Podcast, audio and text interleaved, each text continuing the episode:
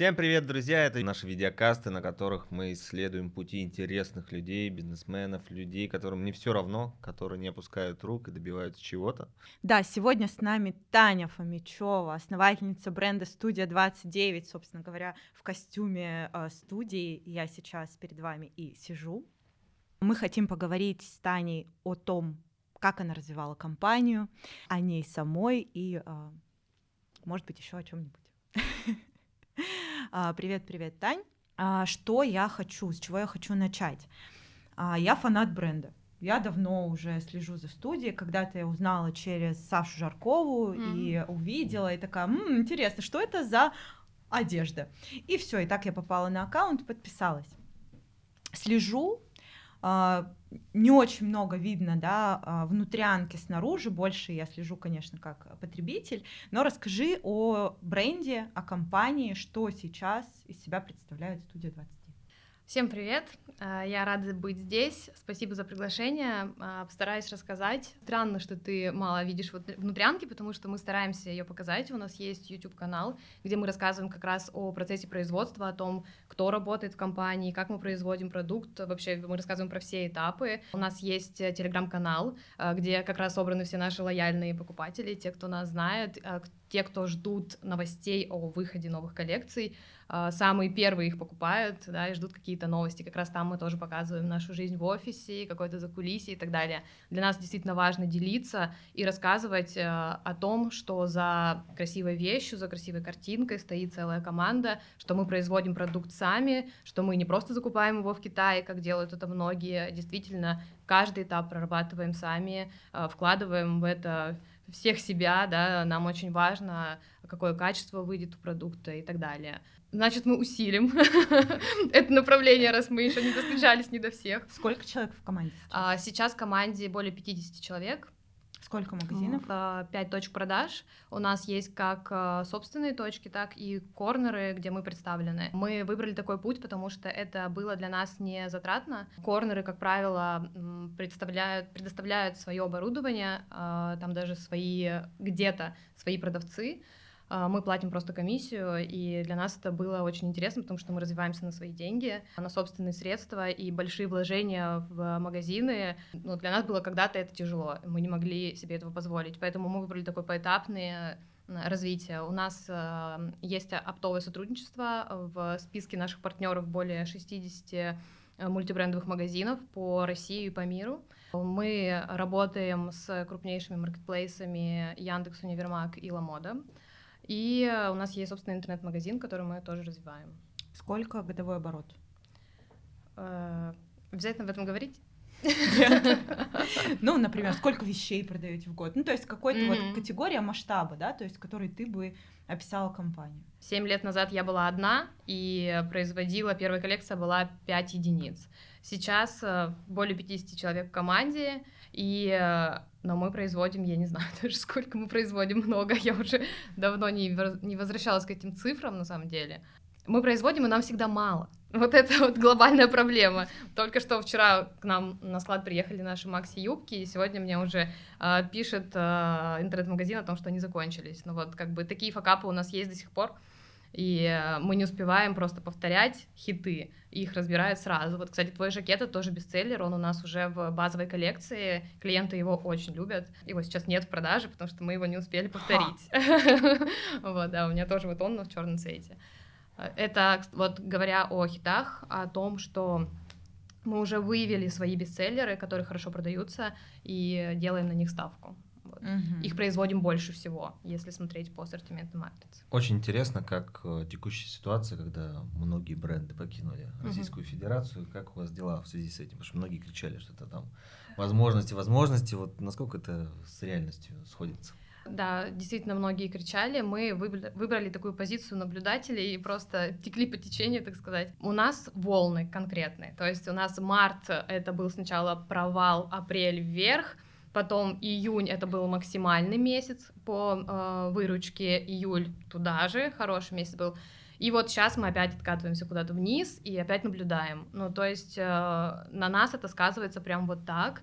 также это ощущается на предложениях от торговых центров, которые были сильно в нас заинтересованы в какой-то момент. Мгм. По- да, допустим, по- сначала мы стояли в очереди, потом они сильно нас хотели. Сейчас они предлагают более выгодные условия. Ну, то есть никто не понимает вообще, что происходит. Мы заметили еще изменения в спросе покупательском в том плане, что люди очень э, сильно хотят покупать базовую одежду. То есть, Мы условно, ловим- Зара, которая закрывала вот этот э, Да. сегмент, э, теперь люди хотят базу купить, да? Да, они хотят черные белые жакеты, они Мгм. хотят джинсы, деним, белые простые футболки, понятные обычные лонгсливы, носки, Мгм. что Да, немаловажно. нужны, да. у нас э, на прошлой неделе вышли наши первые носки. Ага. да, мы быстро тоже пытаемся подстроиться под ситуацию и выстраиваем ассортиментную матрицу так, чтобы вот закрыть эти вопросы и запросы от потребителей, и выпустили поэтому носки. И очень удачно, как бы очень успешно. Мы также выпустили первый раз деним, это случайно случилось, в смысле мы не планировали попасть под эти события, мы просто начали развивать линейку денима и думали, что мы производим много, так как порог минимума на Деним фабриках... это база, я просто... Деним это джинсы. Джинсы, А, это Джинсы, это все, Спасибо. что сварено, типа деним это вареная джинса. И это могут быть и джинсовки, и, не знаю, жакеты, Ага. топы из денима, просто как материал. Вот. а, Спасибо. Не зря, видишь, я пришла, что-то полезное привнесла. Не, я слышал это слово, я типа никогда не прояснял для себя, что это значит. Мгм. Мы думали, что мы производим большую партию, но продали ее за месяц и остались вообще без джинс. Такие, типа, блин, что делать? А в целом ты позитивно оцениваешь то, что сейчас происходит? Именно с точки зрения рынка, естественно. А, Мне сложно что-то оценивать. А, Я вижу в этом как плюсы, так и минусы. А, Мы давно смотрели на большой рынок глобальный и э, на мир, и сейчас просто мы делаем это быстрее. Ну, то есть мы взяли себя в руки и пошли смотреть в эту сторону. Вот мы... Ну, какие планы, расскажи, поделись, А. Если что касается а, мира, мы сейчас а, открываем компанию в Казахстане и а, выходим на ламоду казахскую. Плюс мы смотрим площади и будем открывать там магазины. Мы хотим организовать там склад, на который будем продавать уже на мир. Мы начали разработку международного сайта. Ну, в общем, у нас пока такие шаги. Мы ведем переговоры с а, типа пространством в Дубай-моле, Мгм. которые берут российские бренды, так же, как, вот, допустим, у нас Тренд Island, да, вы знаете, наверное, в, в авиапарке, а, тоже формат корнера, где представлены множество российских брендов. То есть мы начали просто более активно смотреть в разные стороны и делать это быстрее, чем раньше. Если раньше это было второстепенно, ну давайте там посмотрим, что есть на международной арене, то теперь мы смотрим на это более активно. Плюс мы э, хотим открывать сейчас свои оффлайн точки э, мы работаем над позиционированием, ну, в общем, Ну, то есть растем, развиваемся. М, Ну, не совсем Зара, а, наверное, Зара для меня эм, слишком масс-маркет. Я все-таки вкладываю в одежду какой-то смысл и эм, какую-то дизайнерскую идею. Для меня это супер важно. И, на- наверное, это неправильно со стороны а, бизнеса, потому что а, думать о творчестве, о дизайнерской идее какое-то странно, да, то есть надо думать о деньгах, о заработке и так далее. Но для меня это важно, это моя жизнь, я всю свою жизнь, мне кажется, провожу на работе, я этим живу, дышу, очень люблю, и поэтому это само, мое самовыражение, я делаю только те вещи, которые мне нравятся, и они находят отклик у покупателей, это круто. Вот, я очень ценю Мгм. вот эту какую-то уникальность в каких-то даже мелочах и деталях в одежде. А как ты себе представляешь, кто покупательница студии 29? Вот как вот ты? её? Вот Ага. я покупаю, но ты когда э, сама проек- проектируешь бренд, да, проектируешь э, стиль, как ты представляешь, кто она? Девушка А, студия 29. Мы часто над этим думаем. Мне кажется, мы каждую неделю разговариваем с командой по поводу того, кто наш клиент, что хочет наша девушка. И когда мы создаем вещь, э, первое, о чем мы думаем, чтобы это было актуально, чтобы это было комфортно. То есть у этой девушки явно активный образ жизни, и она может сменить несколько, э, не знаю, занятий за день. Она может там погулять с ребенком, не знаю, поехать на работу, вечером пойти в театр, и наша одежда подойдет под все. Девушка не очень долго думает, когда собирает гардероб, она уже знает, что ей нужно, и наши вещи тоже под это подходят. Она может быстро менять, все между собой сочетается. Она будет уверена, что это актуально по форме, потому что мы следим за нее, за трендами, и это все адаптируем. И для нас важно подчеркнуть ее уникальность какими-то фишками, стилизациями, которые мы подсказываем в нашем стайлинге, в нашем контенте и рассказываем всячески о том, как носить наши вещи. Показываем это на каталоге, несколько вариаций можно посмотреть, как это носить, подсказываем, что можно купить к этой вещи. Ну, это какая э, активная девушка определенно, это интересующая девушка, развивающаяся, не знаю, постоянно, которая учится, совершенствуется э, в такой активной жизненной позиции. Это когда только начинала заниматься вот этим mm-hmm. бизнесом в сфере моды. Да. Вот, ты э, сразу к этой аудитории, ну, как бы подошла, или начинала с чего-то другого и постепенно нащупала ее? Просто Но... про, про, почему спрашиваешь? Да. Вопрос стратегического маркетинга, на самом деле вопрос стратегического маркетинга. То есть всегда нужно определиться, кто твой клиент. Это как бы далеко... С одной стороны, это простая вещь, ну, типа, вот это надо сделать. Это с другой стороны, непростая вещь. С другой стороны, капец непростая вещь, и мало кто реально способен это делать. Вот как ты да, пришла к и, этому? И вот это деление интересно. аудитории на возраст, на да. ее интересы, это очень разрушающая история для меня, потому что мне кажется, что сейчас возраст вообще ничего не решает. У возраст нас а, да, тиктокеры в 17 лет могут зарабатывать больше, чем 30-летняя женщина, но мы будем уберем почему-то этого тиктокера из своей аудитории угу. по непонятной причине, да. Ну, то есть для меня это деление уже, наверное, не актуально. Когда я только начинала, я делала одежду просто для себя. Ну, то есть я хотела вещь, и видела ее как бы в своей голове, mm-hmm. и, и либо я видела вещь в магазине, но всегда хотела что-то изменить, там типа вот здесь бы так, здесь бы так, и, собственно, так я начала шить просто для себя. Я э, первую съемку провела на себе где-то в парке с подругой, запостила это в Инстаграм, объявила в своем Инстаграм, что я запустила бренд, и, собственно, люди начали покупать. Mm-hmm. Вот тогда у меня не было ни шоурума, ни, не знаю, ничего. Ты по есть... факту и описала себя. Ну, глобально, да. В этом есть я, мои клиенты очень похожи на меня.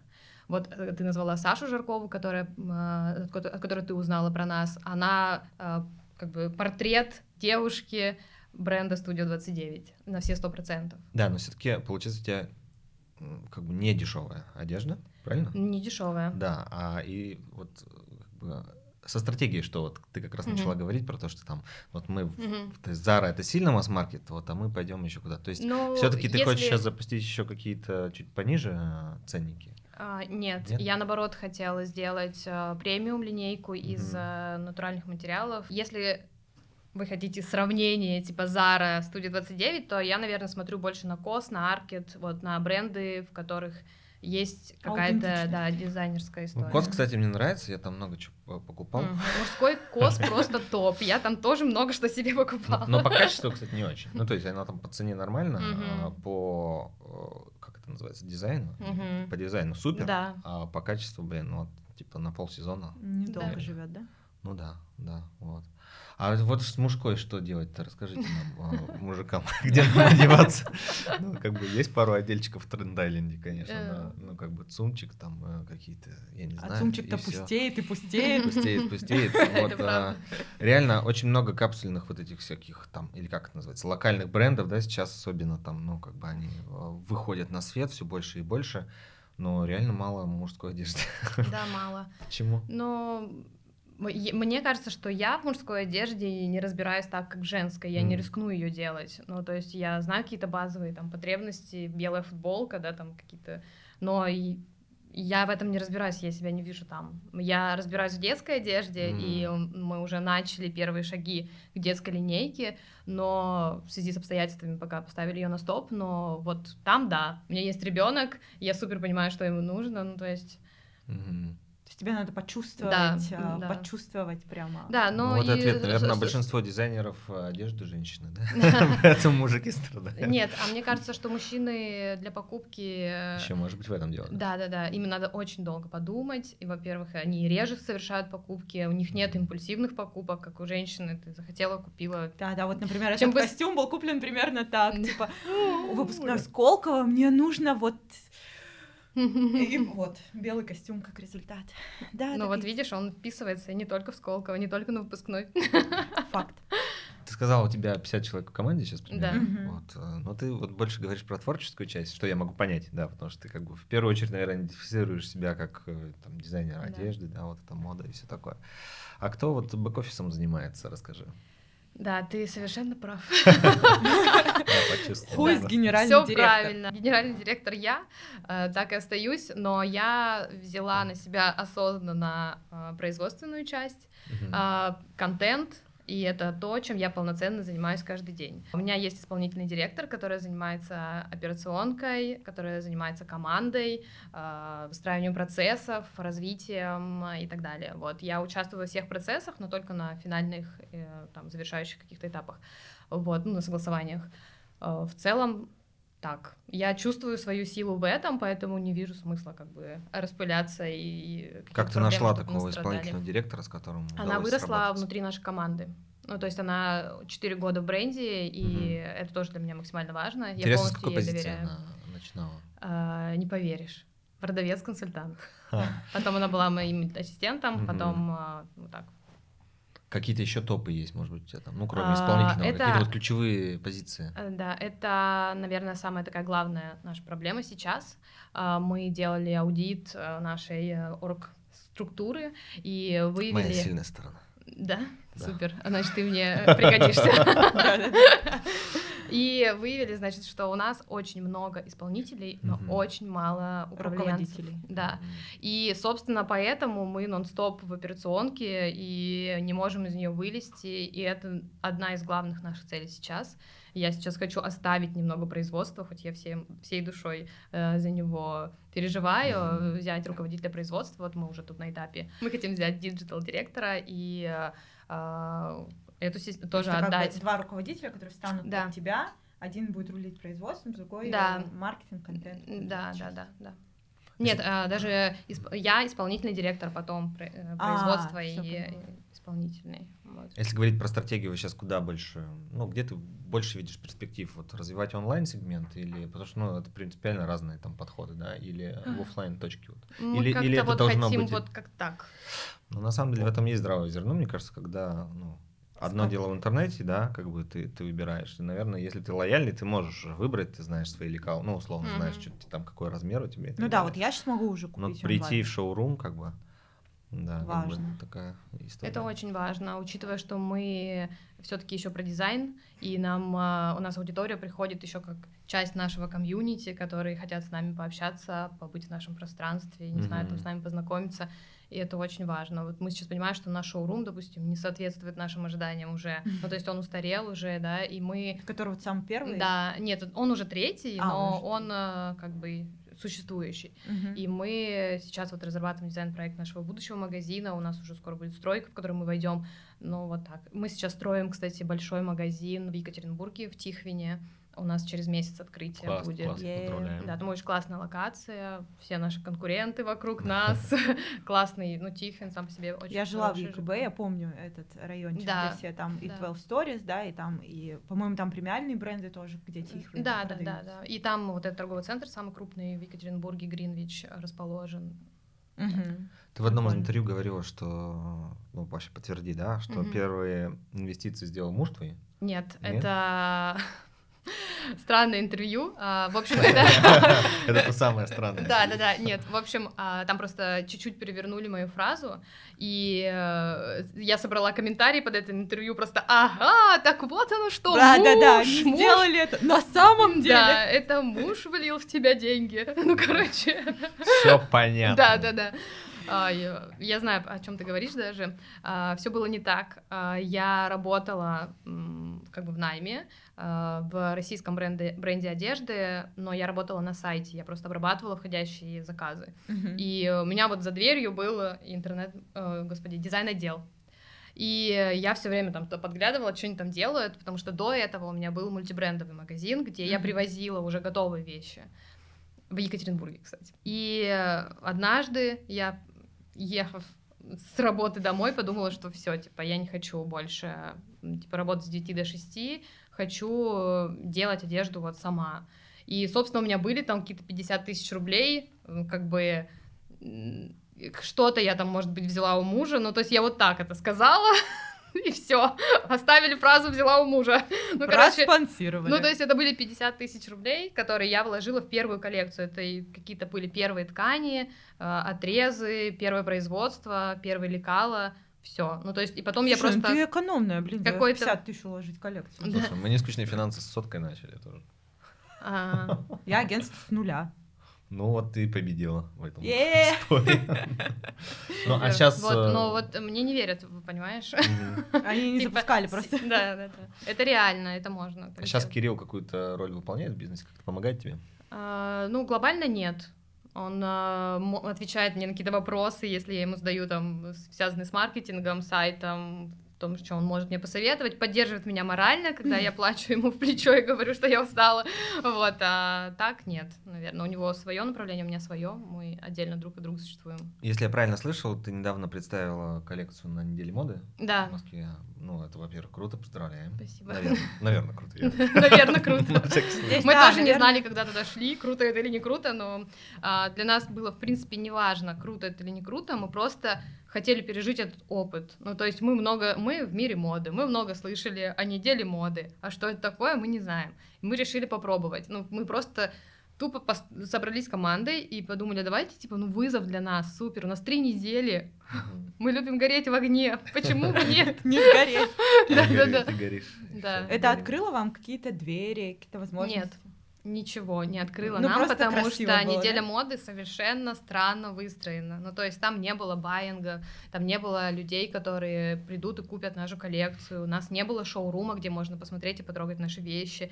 Мы э, представляли летом осеннюю коллекцию. А у нас цикл производства полгода. То есть мы не могли даже произвести, если бы даже байеры сделали заказ, мы не могли произвести а, под них коллекцию. У нас был как бы уже аналитика и расчеты только под свои магазины, под свои точки Мгм. продаж.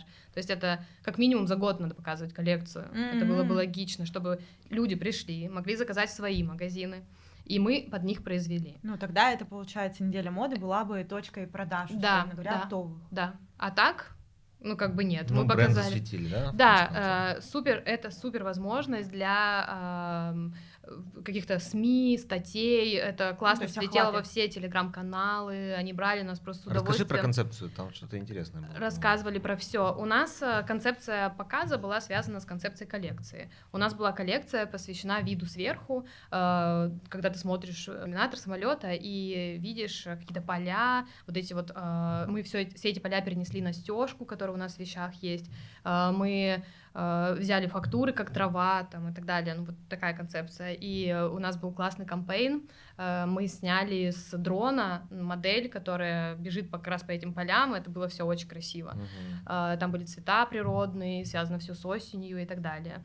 Э, И, собственно, э, на, на показе у нас было 25 выходов, и мы сами внутри команды все это стилизовали, приглашали гостей. У нас был большой зал на 300 человек, и был полный солдат просто. Мы не знали, куда посадить людей. Э, Мы классно в своем телеграм-канале э, разыграли билеты э, для наших клиентов, что им очень понравилось. Мы подогрели аудиторию, нашу осеннюю коллекцию уже хотели клиенты, которые видели все эти статьи, все публикации, все активно за этим следили и уже спрашивали, ну когда, ну когда оно выйдет, но выходило оно через два месяца, но интерес уже был очевидно. Мы уже понимали, какие вещи хорошо продаются, ну будут продаваться, какие Мгм. хуже, э, какие интересные. Под этим позицией мы смогли заказать ткани, ну, то повторить что-то, уже увеличить количество на этом этапе. Ну, в общем, это классная, классный опыт, э, как проявила себя команда. Э, Все супер сплотились, работали нон-стоп, не знаю, шили все, просто все, даже кто не шьет. Ну, то есть еще отличие в том, что в коллекции в чем отличие? Есть подиумные луки, которые классно смотрятся на подиуме, а есть коммерческие луки. И если ты чем-то Мгм. не усилишь, что-то не дошьешь, это будет плохо смотреться на подиуме, ну просто неинтересно. Это не тот размер, там гипер вещи смотрятся классно на подиуме. Если ты размер в размер оденешь модели, ей будет плохо.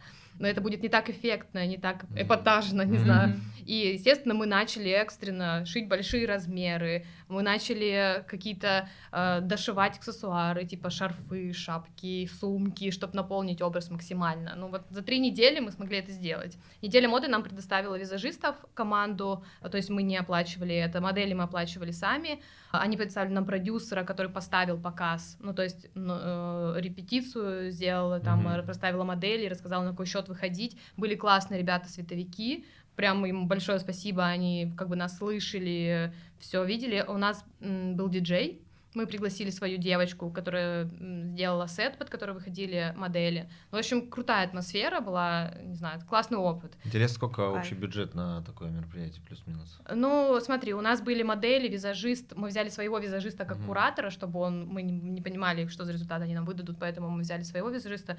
Одна модель стоит там от 10 до 15 тысяч э, за рабочий день, ну вот, 25 выходов. Угу. Такая математика. Ну, плюс там транспорт, твоя команда, все. Полторашка, короче. Если ты делаешь... Если ты э, делаешь коллекцию специально под показ, это, конечно, другие затраты. А мы уже существующий бренд, мы показали свою действующую коллекцию, нам в этом плане проще. Вот. Ну, как-то так. Слушай, вот э, бизнес одежды на мой взгляд, не самый простой бизнес, потому что там же вот эти остатки там остаются, да, что-то выстреливает, ты не успел дошить, постоянно вот это да. вот метод ну, планирования. Производственная часть, она вообще достаточно такая, ну, такая да. и непростая. Но это все решаемо. у вас какие-то? У нас есть все, что ты перечислил.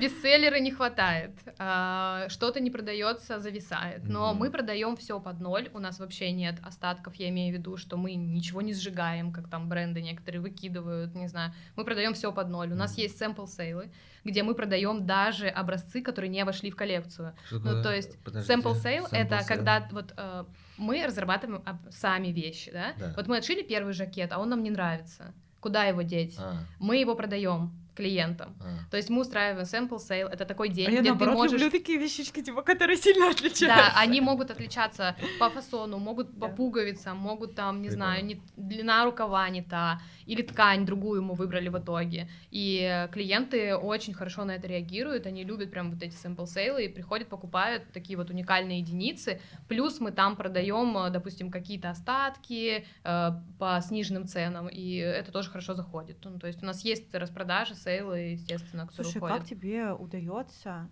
ты говоришь, что производство под тобой, uh-huh. и при этом там нет опосред... ну, опосредованного какого-то руководителя. Но производственные э, люди, ну, то есть, например, коммуникация со швеями, с руководителями производства, это же достаточно непростая коммуникация такая как тебе а... удается? Или ты такая требовательная? Это ты сейчас пушистая, да? Пушистая? Я пушистая, да? А, нет, я пушистая, правда. Я очень милая. Пока не, не сошьют плохо образец, да? Нет, а, у нас, во-первых, очень классная заинтересованная команда. От этого очень... Э, производство. Производство, да. У нас вся команда классная, но производство Я их очень люблю, они очень требовательно относятся к продукту. Ну, естественно, мы набирали и отбирали только таких людей. Это дает мне как бы возможность уже сразу получать классный продукт. А у вас только свое производство? Ну, то есть вы контрактные? Смотри, как все выстроено. У нас э, есть производственный отдел, где есть э, два дизайнера, э, конструктор, технолог, лаборанты у нас в цеху, три а, и конфекционер, менеджер по запуску. В общем, у нас есть идея, э, я приношу ее в дизайн-отдел, допустим, мы там ее дорабатываем, выбираем ткань и отдаем первый образец отшить в нашей лаборатории под руководством команды. То есть конструктор отвечает за посадку, технолог отвечает за качество, и дальше отдаем это менеджеру по размещению. И она эту единицу размещает на партию в, на стороне фабрики, mm-hmm. где уже производят, типа там, ну, количество, mm-hmm. партию. Тут важно проработать образец у себя, сделать его действительно качественным, потому что фабрика потом на него ориентируется и mm-hmm. смотрит, какое качество мы хотим. Но мы договариваемся уже с фабрикой по цене э, массового производства, там оно занимает какой-то определенный период, там обычно это месяц, полтора, и потом мы получаем партию свою на склад. Со склада уже по магазинам, все mm-hmm. такая а что сейчас а, сильнее всего ограничивает ваше масштабирование? И ты вообще темпом просто довольна или охота? Конечно, мне охота. О чем говорить? Это всегда хочется, мне кажется. Что узкое горлышко? Финансы в какой-то степени, потому что вот как я начала с 50 тысяч рублей, я потом их э, вообще какое-то время, мне кажется, лет пять я не забирала себе Э, деньги, типа какие-то базовые потребности и все. И вот сейчас мы с приходом нескучных финансов и финансового директора мы начали выводить дивиденды. Да, вот. А, Поздравляю. Да. У нас прям там навели порядок, э, да, мы прям говорим, дайте нам больше часов, пожалуйста, финансового директора, нам не хватает ее, вообще дайте нам ее полностью. Это правда эффективно оказалось для нас, и э, я думаю, что это было какой-то такой правильный шаг, вовремя очень мы взяли финансового директора, потому что она все расставила по местам, все стало настолько прозрачным, мы стали понимать вообще, куда и как и почему уходят деньги, мы каждый месяц смотрим на отчет просто, где все не знаю, мне кажется, самого человека взять, кто ничего не понимает, он все поймет. Там настолько все прозрачно, и это круто. Мы планируем следующие коллекции, э, считаем, сколько нам произвести, э, анализируем, что продавалось, сколько мы заработали в основной коллекции, сколько мы заработали в сейле. Ну, в общем, у нас какая-то регулярная такая работа. Сейчас мы делаем инвест-план. В общем, а, инвестплан, то есть э, планируете все-таки привлекать деньги, да? Да, мы рассматриваем такой вариант. Мы ведем переговоры уже с двумя потенциальными участниками. Как ты себя чувствуешь при этом? Вот, ну, кстати, это жизнь... та часть, которой мне помогает Кирилл. Как я себя чувствую? Ну да, ну в плане того, что ну, у тебя такая позиция была, что мы всегда на свои, там, а... вот, развиваемся, развиваемся, а сейчас вот э, будем привлекать. И что будем, есть, потому что если бы было все стабильно, мы бы смогли развиваться ну, темпами быстрыми, но за свои деньги так как ситуация нестабильная, ну, как бы нам нужна помощь. Я уверена в продукте, я знаю, что мы будем классно продавать, и мы сможем э, там э, сделать всю операционку своими силами и так далее, но средства на открытие магазинов нам нужны, очевидно, да. Mm. Если у нас будут магазины, мы будем делать больше. Ты говоришь, вот у меня возникла идея с точки зрения дизайна, да, я приношу, да. мы там делаем, как бы, и вот mm-hmm. у нас какой-то MVP получается, да, какой-то минимальный продукт. Вот э, ну, мне кажется, это до хрена времени. Ну, то есть это надо ездить, смотреть, там постоянно какие-то журналы, там, я не знаю, что-то изучать. Да. Вот, э, сколько времени у тебя уходит на это? Ну, мы начинаем разрабатывать коллекцию примерно за 8 месяцев до ее выхода. И то смотрим сейчас на... ты думаешь о лете? Да, мы сейчас уже, мы сделали лето, мы сейчас переходим к следующей осени, Ого. будем переходить. Большой производственный цикл, особенно если э, вот сейчас у нас уже партии позволяют производить в Китае, то тут еще логистика, и это вообще действительно лучше заложить больше времени, товар будет ждать своего выхода, чем он опоздает, и ты потеряешь продажи. Мы уже много раз обжигались на этом, поэтому вот прям отодвигаем этот период, как можно раньше начинаем. Э, Где ты черпаешь что... вот это вдохновение, идеи? Ну, это где-то внутри меня.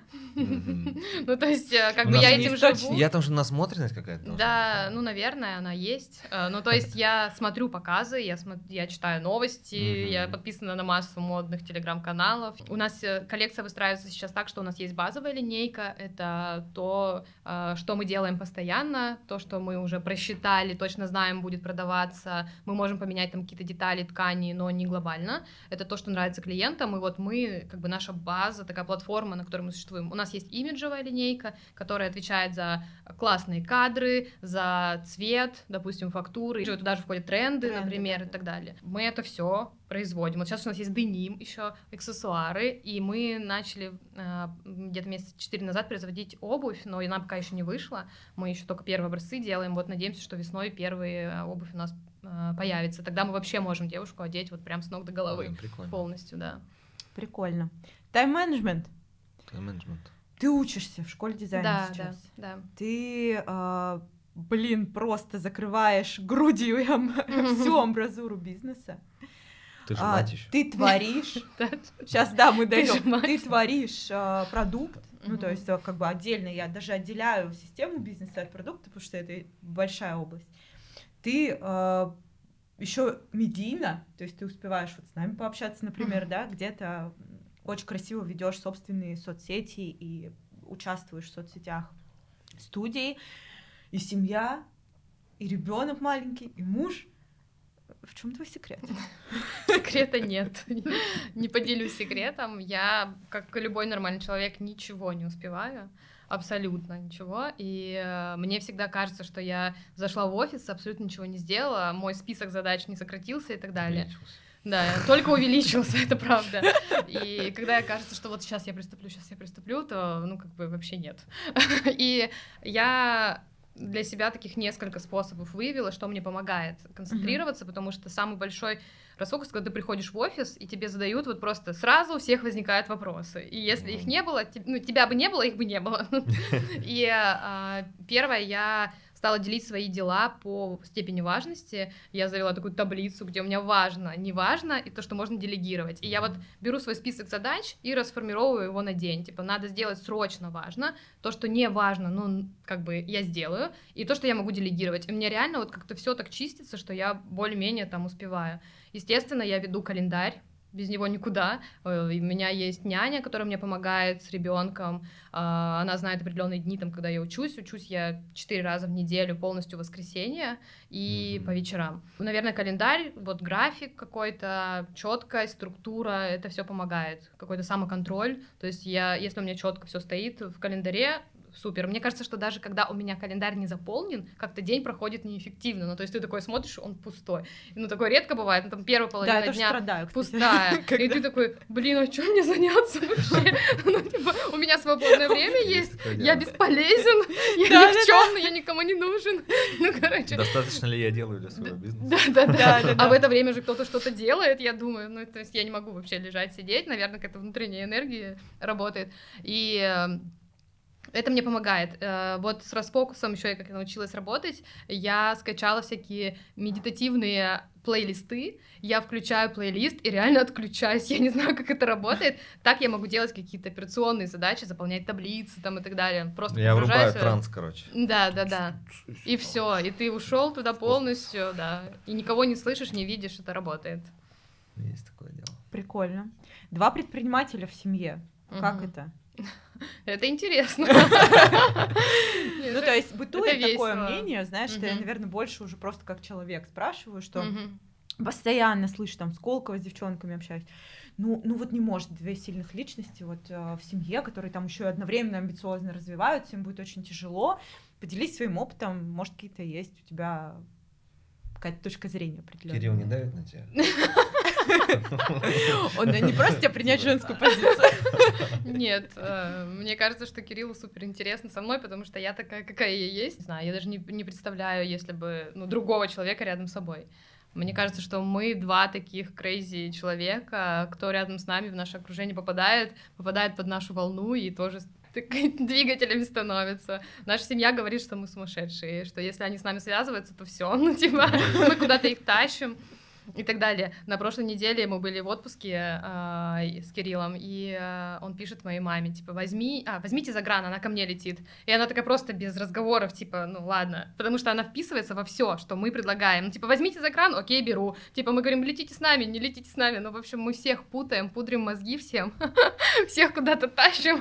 В нас много энергии. И у нас такой же ребенок родился, и теперь нас трое. Он просто крейзи тоже.